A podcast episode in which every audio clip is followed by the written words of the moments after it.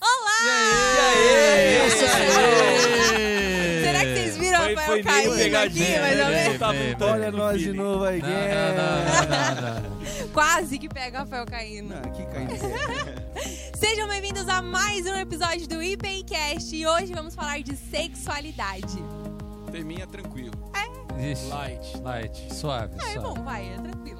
De boa. Tranquilo, tranquilo. Então fala ok, aí. é Victor. isso aí, pessoal. Valeu, até amanhã. Valeu. Seu Rodrigo. Tem que ser o Rodrigo. Eu acho que sempre quando a gente fala de sexualidade, isso é um, problemaço, assim. Tem sempre aquelas pessoas que falam, ah, mas não tem nada a ver fazer sexo antes do casamento.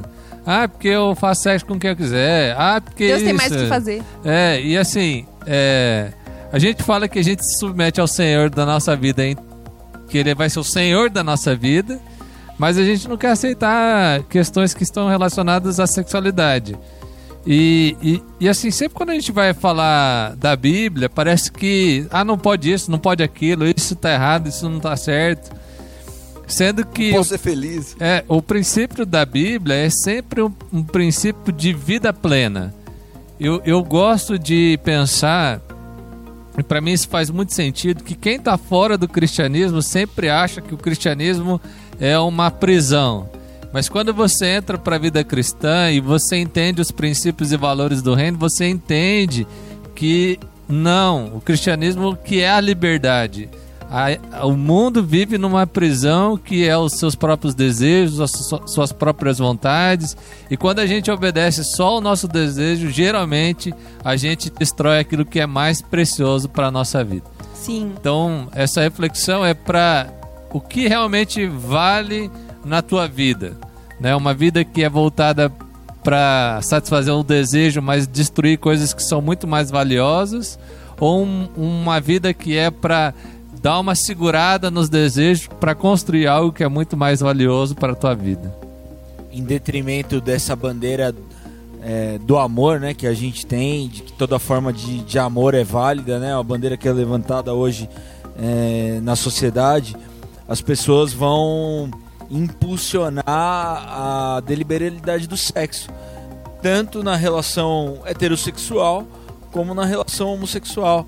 E aí, hoje a gente encontra no mundo um politicamente correto, onde todo mundo tem que é, absorver isso como uma verdade que não pode ser é, inferida por nenhum outro tipo de princípio ou valor. E isso é muito perigoso. Né? Muitas vezes nós, nós vemos é, até um posicionamento religioso combatendo demais a questão da homossexualidade, mas uma ausência do combate de uma sexualidade heterossexual que está Corrompida, né? totalmente corrompida. E isso é uma coisa que, que precisa ficar nítido, claro, para todo aquele que se diz seguidor de Jesus. Que a Bíblia ela, ela apresenta um modelo de sexualidade saudável. Cara, você falou um negócio aí. Quando eu tinha 15 anos, faz 8 anos isso. É, Ele foi Muito bonzinho agora. tempo. Faz 18 anos. Isso, isso. Isso. O cara é o mais velho aqui Quando eu tinha Mas há 18 15 anos anos, atrás eu eu fui para um congresso de líderes de jovens com um pastor aqui da igreja. E a gente chegou lá no congresso e o Jaziel falou assim: É, porque a igreja desce a lenha, não falou nesses termos, desce a lenha no adolescente, mas e quantos homens casados largam suas esposas para fazer isso, para fazer aquilo, para viver uma sexualidade deturpada? Então, assim, sempre quando a gente fala de sexualidade, parece que a gente vai falar contra o jovem, mas a sexualidade na Bíblia, ela é contra tudo aquilo que está fora de algo que é construtivo, de algo que Sim. abençoa, de algo que, que traz paz. Porque quando a gente quer viver o nosso desejo e só o meu desejo, a gente atinge outras pessoas. Pessoas são defraudadas, famílias são destruídas, né? Ah, ah, mas eu quero viver minha sexualidade livre aqui no meu namoro. Mas será que você não está defraudando a tua namorada? Será que depois, quando você falar assim, eu não quero mais continuar esse namoro, ela vai estar nesse mesmo sentimento que você e você vai ter criado algo nela? Então, assim, pra gente viver em sociedade, pra gente construir algo positivo, Para a gente viver os princípios da Bíblia, que é a vida plena, a gente tem que controlar a nossa sexualidade. Porque isso não vai ser só antes do casamento, isso vai ser depois. Sim. Se você casar com um homem ou com uma mulher que não lida bem com o controle sexual, de, de reprimir os seus desejos sexuais, ele vai reprimir depois quando você tiver casado, casada, e essa pessoa vai querer se satisfazer além daquilo que ele está sendo satisfeito. Então, uma coisa assim que, que para mim é muito clara é que a gente precisa ter controle de nós mesmos. Né? Toda, toda sexualidade livre, ela é um problema. E quem fala assim, ah, toda forma de amor é tranquila, é a mesma pessoa que vai ser contra a pedofilia. Então não é toda forma de amor. Sim. A zoofilia, né? Então assim, não tá valendo tudo.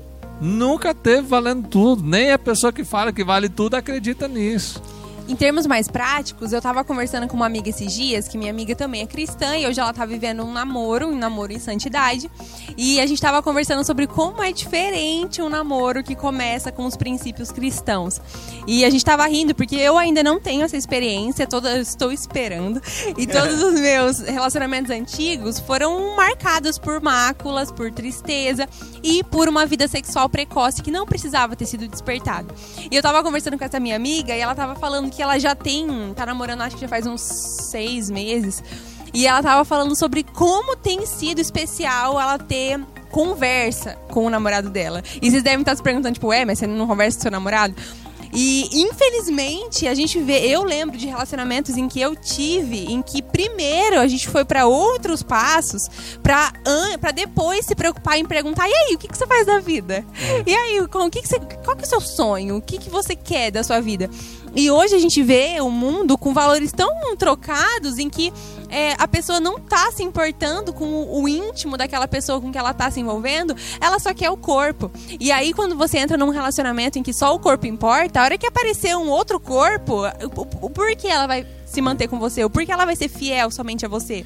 E aí eu tenho uma amiga que tá noiva, ela vai se casar em abril. E a gente também conversa muito sobre isso, sobre como tem sido essa fase dela de noivado, como ela viveu tão intensamente, um ano e meio aí de namoro e agora um noivado com o noivo dela que também é cristão. E como eles têm vivido momentos muito especiais, onde eles já têm uma intimidade completa no sentido de relacionamento, de conversa, de conhecer, de mas não tem ainda aquilo que o mundo co- considera como o, o um íntimo que nem é mais tão íntimo. Porque o que é você se deitar com uma pessoa hoje pro mundo? Parece que é uma coisa muito sem valor, né? Se fosse uma moeda de troca hoje, o que, que valeria Sim. um sexo? É, é que muita gente é, usa, utiliza-se do sexo como ah, o fruto de uma insegurança e não como o fruto da intimidade. Né? Porque o sexo não é a intimidade, sim um fruto da intimidade. Só que a- o homem ou a mulher, assim, para aprender um relacionamento que ela tanto deseja, ela, ah, essa pessoa utiliza-se do sexo para que o relacionamento perdure. Só que mal sabe ela que a intimidade é muito mais que isso, né? Para quem é casado sabe que no casamento o, o, o sexo já não é a- o primeiro assunto da pauta. É, é como que você está, é como eu posso te servir, né? É, é- é uma troca de, de ideias. O sexo ali é um momento do casal, né? E a igreja, aí eu queria que os pastores deliberassem, é, acredita que o casamento, que o sexo é o casamento e não antes ou depois do casamento. Como que a gente pode estar organizando essa ideia aqui? é, dentro da, da leitura do Gênesis, né? Deixará o homem pai e mãe, unirá sua mulher, tornará uma só carne com ela. É, o sexo está envolvido dentro dessa, dessa ordenança, né? Desse, dessa, dessa pedagogia para você é, constituir família. Então, quando a gente fala de sexo na Bíblia, dentro da ótica de Deus, ele sempre é acompanhado desta constituição, dessa, desse modelo, desse ambiente de segurança. E toda vez que o sexo está fora disso, ele, ele é enquadrado dentro de um modelo pecaminoso. Então a gente precisa, quando a gente olha para a Bíblia, é, fazer essa, essa leitura. Qual que é o problema? Às vezes você vai conversar com um jovem de 24, 25, 26 anos, aí você vai falar pro cara que ele tem que segurar a onda no sexo, porque é uma instrução bíblica. Aí o cara vai falar assim: é, mas os caras casavam com 15 anos. É, e você tá com 25 e não pode, não tem maturidade, responsabilidade para assumir uma relação nessa proporção. Sua mãe paga a janta da sua namorada. Então, assim, a gente vive, a gente Eu vive hoje tava. uma, uma idolatria do sexo. O sexo se tornou um ídolo dentro da nossa sociedade e, e muitas pessoas elas depositam a sua esperança de realização afetiva no sexo. E isso é construir casa na areia. Porque entra na rotina, é, amanhã ou depois você vai ser orientado pelo desejo a desejar uma outra pessoa. E aí? E aí, como é que vai ser essa, essa parada? Então, na Bíblia, o sexo é uma construção. Que sim, o casamento envolve esse, esse processo. E também a gente, a gente olha na Bíblia, né, que, que o, casa, o, o sexo ele era uma consumação do casamento, né? Não existia casamento sem sexo. E quando o sexo acontecia antes do casamento, as- havia uma, uma prescrição, né, uma ordenança para que aquilo se tornasse, se concretizasse como casamento. O problema é que o ser humano, o pecado, entra na vida do ser humano e a gente destrói tudo que era para ser bênção, né? É, é- é incrível como o ser humano ele tem a capacidade de transformar aquilo que era bênção de Deus em maldição na sua vida. E até hoje, né? Se você casa e Não não, consumar. tem a relação sexual, o casamento pode ser anulado. É verdade. Sim. Então, então assim, mas isso marca que algo que era para ser algo maravilhoso, é como se fosse aquela aquela cereja assim em cima do bolo. Mas antes de ter a cereja, tem o bolo, tem a construção, tem a intimidade. Porque como que você vai estar desnudado diante do outro sem intimidade? Se você fizer isso, você pode até fazer, mas vai ser esquisito, vai ser estranho, vai ter constrangimento, vai ter julgamento, né? Então assim, quando a gente pensa numa relação sexual saudável, a gente pensa ela dentro de uma de uma de um ambiente seguro, de um ambiente de compromisso, de um ambiente de não é, ô, valeu passar bem e tal, beleza, e fica aí com os seus problemas que eu vou seguir a minha vida. Mas eu vou estar num lugar onde nós assumimos um compromisso. Uma De- aliança. De, né? uma aliança, de estar junto, de ir até o último dia, até as consequências. O Job falou um negócio muito legal e eu lembrei da história de um pastor que o filho dele queria fazer sexo com a namorada e o pastor falou assim: então por que você não casa com ela? Ah, porque eu não tenho dinheiro. Mas ó, já, você já me custa tanto e ela custa tanto pro pai dela. Então faz o seguinte: converse com o pai dela e vê se ele não banca vocês até vocês se arrumar um emprego e tal. Eu vou te bancar. Aí vocês casam. Aí o rapaz ficou assim: ah, tá, vou casar então, pai. Eu amo ela. Aí o cara chega pra, pra menina e fala: então vamos casar, meu pai e tal, não sei o que e tal. Daí a gente transa. Aí a menina fala assim: não, mas eu não, queria, eu não quero casar com você. Eu só queria transar. O cara terminou o namoro. Porque eu não. Qual é o valor disso, né? Eu não quero uma relação é, instantânea. Eu quero uma relação duradoura. E acho que você tá pronto pra casar com essa pessoa que você quer transar? Se você não tá pronto pra ter um compromisso até o último dia da. Não tá pronto pra isso. Sim. Eu acho que a gente quer o máximo que a gente pode ter de benefício, só que com o mínimo que a gente pode ter de responsabilidade. Total. né? Então, meu, eu quero transar porque é gostoso, porque é bom. Prazeroso. Só que assim, eu não quero ter compromisso nenhum. Eu não eu, eu sempre quero o bônus e não quero o ônus. Isso do re- assim, Na tudo vida na nossa toda, vida. né? É A gente coisa isso. também de morar junto. Eu nunca me esqueço da- do nosso. Acho que foi nosso segundo podcast que a gente fez do Relacionamento a. Três, em que eu acho que o Japa vai falar, ou o Rodrigo, eu não lembro, que fala sobre o morar junto, ser, por exemplo, um- você tomar, entre aspas, um compromisso com um botão de eject do lado. Que a Verdade. qualquer momento você aperta e vaza. E acontece muito. É muito isso, porque as pessoas hoje elas não querem compromisso. As estatísticas são grandes de quem começa o relacionamento morando junto, que não acaba em casamento. É, e, e, É- É um casamento, né? Mas só Isso, que não quer falar que não é. tem um documento, né? Então aí fica fácil. É. e isso que você falou, né, do, do- dessa deliberalidade irresponsável, o pastor Paulo Borges Júnior vai falar que o Brasil é um país de, de meninos. porque é um país de crianças órfãos, de mães Total. solteiras. Porque os homens de hoje são eh, orientados por peito e vagina. Nossa. Total. Que é uma coisa, tipo, é o, é o bebê que chora e vai pra mãe toda hora, né? E que quer o leite, não Nossa, quer a mãe. total. Lembrei de vários ex. Meu que E- assim. E aí eu acredito que vale uma outra coisa também, quando a gente fala de, de ambiente seguro pro sexo, que é o padrão também do Gênesis.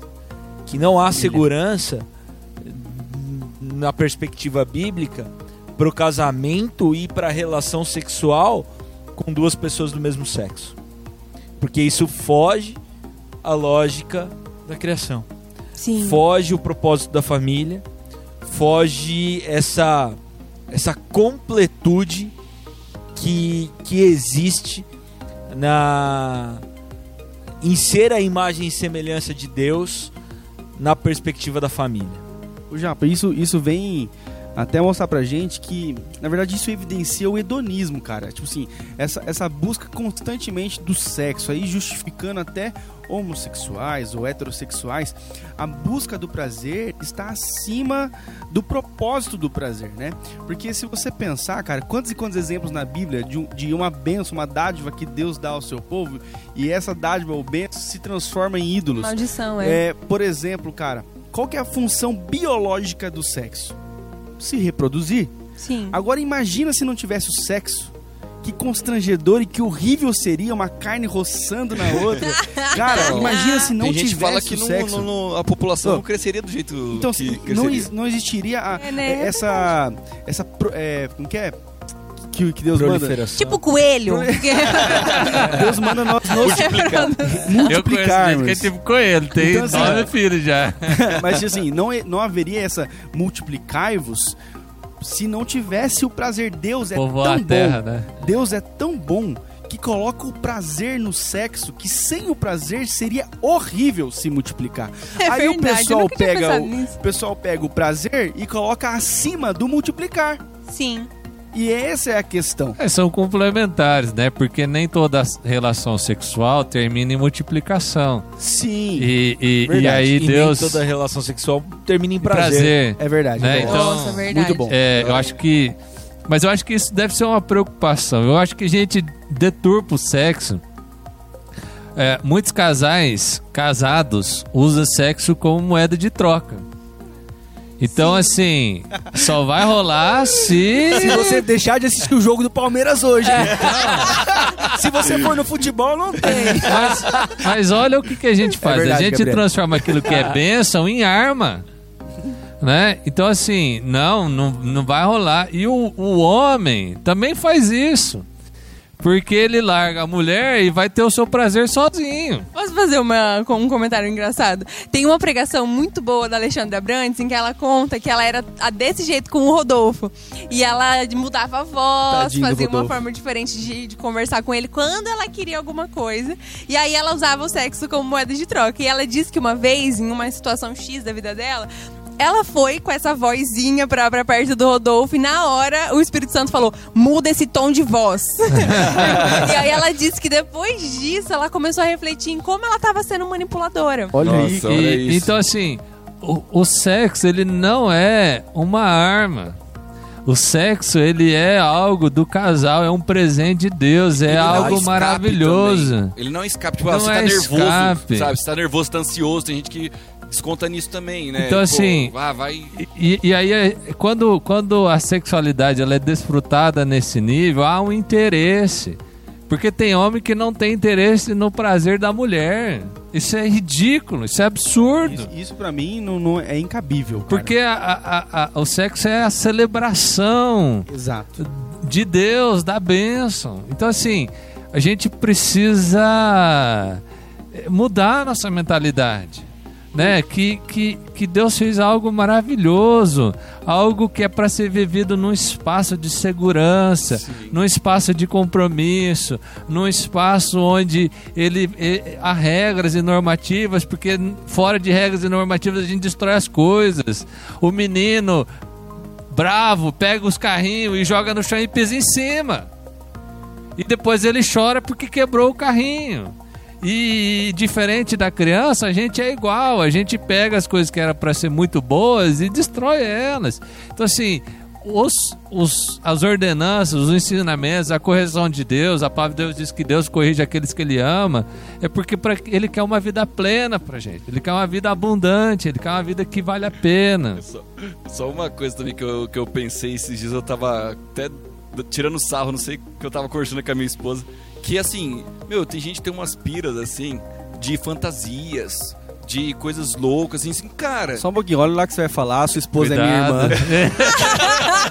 Você é meu cunhado. Minha então- esposa! Eu, eu quer que eu saia daqui pra você falar alguma coisa? Não, eu- a gente só tava tirando sarro disso, porque, cara, tem gente que é, você pode estar lá com seu marido, com a sua esposa, na sua cama, tudo muito bonitinho e tal. Só que você tá pensando em outra pessoa, você tá É. pensando em outra situação, você tá fazendo uma fantasia na sua mente, ou você é, pede pra ela se fantasiar, ou você tá se fantasiando na sua frente. Cara, você tá fazendo com outra pessoa ali. Parece Não que é sempre falta algo, né? Que não tá É completo. por que que precisa apimentar mais? Lógico É. que é legal você apimenta com um, um vinho, com, com um jantar. Mas- e com uma conversa boa, sabe? Não é você most- eh, mudando quem você Fantasiar. tá fazendo. Porque, então a gente tá vendo então que a sexualidade e o, e o sexo pode ser pecado tanto no mundo heterossexual quanto no homossexual, né? Tanto no casado e no solteiro. Quanto no No- casado quanto no solteiro, né? Claro. Mas, Porque por exemplo, pecado é errar alvo, é não fazer aquilo que é para o senso de propósito e sentido. Mas, mas jogando então uma, como o Rodrigo eh, deu a introdução, jogando uma pimenta aqui na discussão Cuidado. para, para aqueles que têm que são homossexuais e que acham que, que devem reprimir o desejo sexual, devem mesmo. Eh, existe no, no contexto cristão aquele homossexual que entende que deve entrar no, no mundo cristão, que, que, que seguir a Cristo. Eh, como lidar com os desejos homossexuais da sexualidade deles? Polêmica e desculpa. Cara, eu, eu, eu tenho uma, uma perspectiva que a gente rotula algumas coisas e a gente se prende a esse rótulo. E não necessariamente isso é a verdade sobre a nossa vida. Então não é porque a menina, e eu vou dizer da menina porque é mais comum, teve uma experiência é, homoafetiva que ela é homossexual. Porque até a sexualidade da mulher, dentro de vários estudos, é, deter- mostra né, que a sexualidade da mulher ela vai ser mais fixada até os 18 anos. Então, uma menina de 14 anos, de 15 anos, ela nem tem ainda elementos suficientes para entender a sua sexualidade completa. E a mulher, durante a fase adulta, ela pode é, ter uma decepção com um homem e pensar que ela é homossexual por conta desse relacionamento negativo com um homem. Pode acontecer. Então, eu, eu não acho que necessariamente porque a pessoa acha que ela é, ela é de fato. E se ela é de fato, ela, ela vai ter que tomar uma decisão. Porque dentro do cristianismo, ah, mas eu sou psicopata.